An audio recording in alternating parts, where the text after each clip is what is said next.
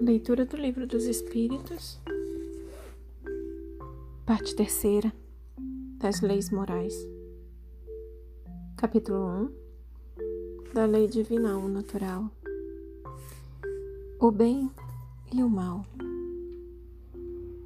Pergunta 629. Que definição se pode dar que, se, que definição se pode dar da moral? Resposta dos Espíritos: A moral é a regra de bem proceder, isto é, de distinguir o bem do mal. Funda-se na observância da lei de Deus. O homem procede bem quando tudo faz pelo bem de todos, porque então cumpre a lei de Deus. Pergunta 630. Como se pode distinguir o bem do mal? Resposta: O bem é tudo o que é conforme a lei de Deus o mal, tudo que lhe é contrário. Assim, fazer o bem é proceder de acordo com a lei de Deus. Fazer o mal é infringi-la. Pergunta 631. Tem meios o homem de distinguir por si mesmo o que é bem do que é mal? Resposta: Sim, quando crê em Deus e o quer saber. Deus lhe deu a inteligência para distinguir um do outro. Pergunta 632. Estando sujeito ao erro, não pode o homem enganar-se na apreciação do bem e do mal e crer que pratica o bem quando em realidade pratica o mal?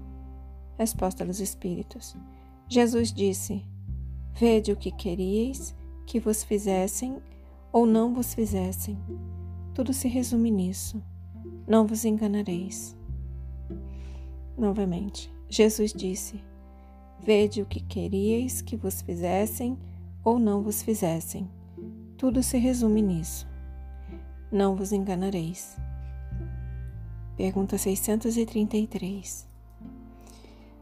A regra do bem e do mal, que se poderia chamar de reciprocidade ou de solidariedade, é inaplicável ao proceder pessoal do homem para consigo mesmo.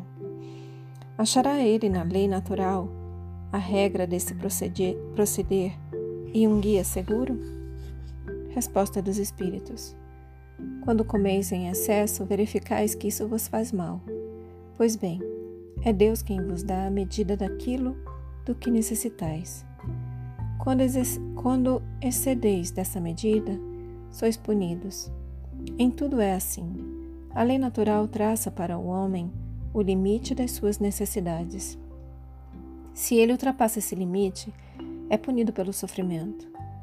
Se atendesse sempre à voz que lhe diz basta, evitaria a maior parte dos males, cuja culpa lança a natureza. Pergunta 634. Por que está o mal na natureza das coisas? Falo do mal moral. Não podia Deus ter criado a humanidade em melhores condições? Resposta dos Espíritos. Já te dissemos, os espíritos foram criados simples e ignorantes. Deus deixa que o homem escolha o caminho, tanto pior para ele se toma o caminho mau. Mais longa será a sua peregrinação. Se não existissem montanhas, não compreenderia o homem que se pode subir e descer. Se não existissem rochas, não compreenderia que há corpos duros. É preciso que o espírito ganhe experiência. É preciso, portanto, que conheça o bem e o mal. Eis porque se une ao corpo. E aqui tem duas referências de perguntas 115 e 119, conectadas com essa pergunta 634. Pergunta 635. Das diferentes posições sociais nascem necessidades que não são idênticas para todos os homens. Não parece poder inferir-se daí que a lei natural não constitui regra uniforme? Resposta dos Espíritos. Essas diferentes posições são da natureza das coisas e conformes à lei do progresso. Isso não infirma a unidade da lei natural, que se aplica a tudo. E aqui vem uma explicação. As condições de existência do homem mudam de acordo com os tempos e os lugares do que lhe resultam necessidades diferentes e posições sociais apropriadas a essas necessidades. Pois que está na ordem das coisas, Tal diversidade é conforme a lei de Deus, lei que não deixa de ser una quanto ao seu princípio. A razão cabe distinguir as necessidades reais das, das factícias ou convencionais. Pergunta 636. São absolutos para todos os homens o bem e o mal? Resposta dos Espíritos. A lei, da, a lei de Deus é a mesma para todos. Porém, o mal depende principalmente da vontade que se tenha de o praticar. O bem é sempre o bem e o mal sempre o mal, qualquer que seja a posição do homem. Diferença só há quanto ao grau da responsabilidade. Pergunta 637. Será culpado o selvagem que, cedendo ao seu instinto, se nutre de carne humana? Resposta: Eu disse que o mal depende da vontade. Pois bem, tanto culpado é o homem, quanto melhor sabe o que faz. E aqui vem a explicação. As circunstâncias dão relativa gravidade ao bem e ao mal. Muitas vezes comete o homem faltas que, nem por serem consequência da posição em que a sociedade o colocou, se tornam menos repreensíveis. A responsabilidade do homem é proporcionada aos meios de que ele dispõe para compreender o bem e o mal. Assim, mais culpado é, aos olhos de Deus, o homem instruído que pratica uma simples injustiça do que o selvagem ignorante que se entrega aos seus instintos. Pergunta 638. Parece às vezes que o mal é uma consequência da força das coisas. Tal, por exemplo, a necessidade em que o homem se vê, em alguns casos, de destruir até mesmo o seu semelhante. Poder-se-á dizer que há então infração da lei de Deus? Resposta: Embora necessário, o mal não deixa de ser o mal. Essa necessidade desaparece, entretanto, à medida que a alma se depura, passando de uma a outra existência. Então, mais culpado é o homem quando o pratica, porque melhor o compreende. Pergunta 639. Não sucede frequentemente resultar o mal que o homem pratica da posição em que outros homens o colocam Quais, nesse caso, os culpados? Vou repetir a pergunta. Não sucede frequentemente resultar o mal que o homem pratica da posição em que os outros homens o colocam? Quais, nesse caso, os culpados? Resposta dos Espíritos. O mal recai sobre quem lhe foi o causador. Nessas condições, aquele que é levado a praticar o mal pela posição em que seus semelhantes o colocaram, o colocam, tem menos culpa do que os que, assim procedendo, o ocasionaram, porque cada um será punido não só pelo mal que haja feito, mas também pelo mal a que tenha dado lugar. Pergunta 640. Aquele que não pratica o mal, mas que se aproveita do mal praticado para outrem, é tão culpado quanto este? Resposta: É como se o houvesse é como se o houvera praticado.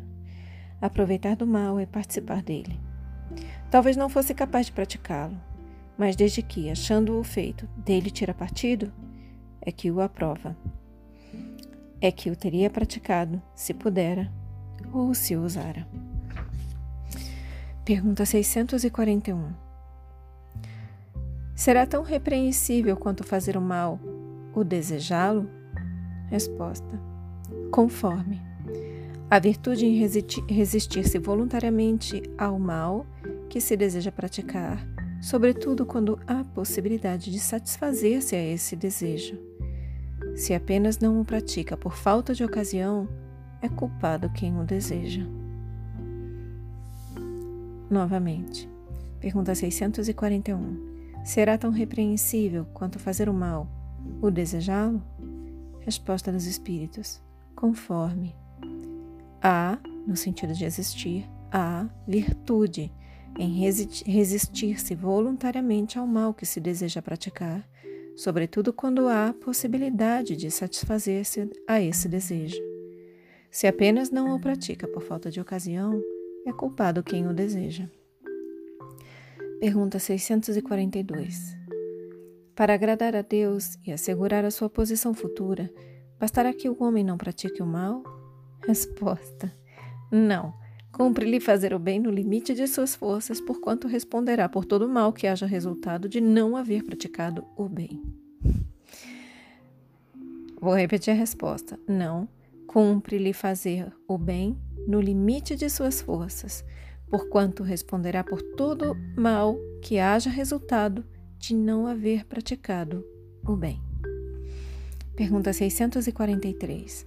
Haverá quem, pela sua posição, não tenha possibilidade de fazer o bem? Resposta dos Espíritos: Não há quem não possa fazer o bem. Somente o egoísta nunca encontra ensejo de o praticar. Basta que se esteja em relações com outros homens para que se tenha a ocasião de fazer o bem. E não há dia da existência que não o ofereça a quem não se ache cego pelo egoísmo oportunidade de praticá-lo. Porque fazer o bem não consiste para o homem apenas em ser caridoso, mas em ser útil, na medida do possível, todas as vezes que o seu concurso venha a ser necessário. Pergunta 644. Para certos homens, o meio onde se acham colocados não representa a causa primária de muitos vícios e crimes?